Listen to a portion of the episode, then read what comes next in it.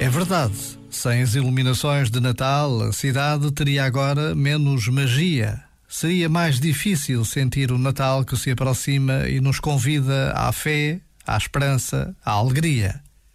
Ainda assim, é bom lembrar são os homens e as mulheres que se colocam todos os dias ao serviço dos outros por amor que enchem o mundo de luz o ano inteiro.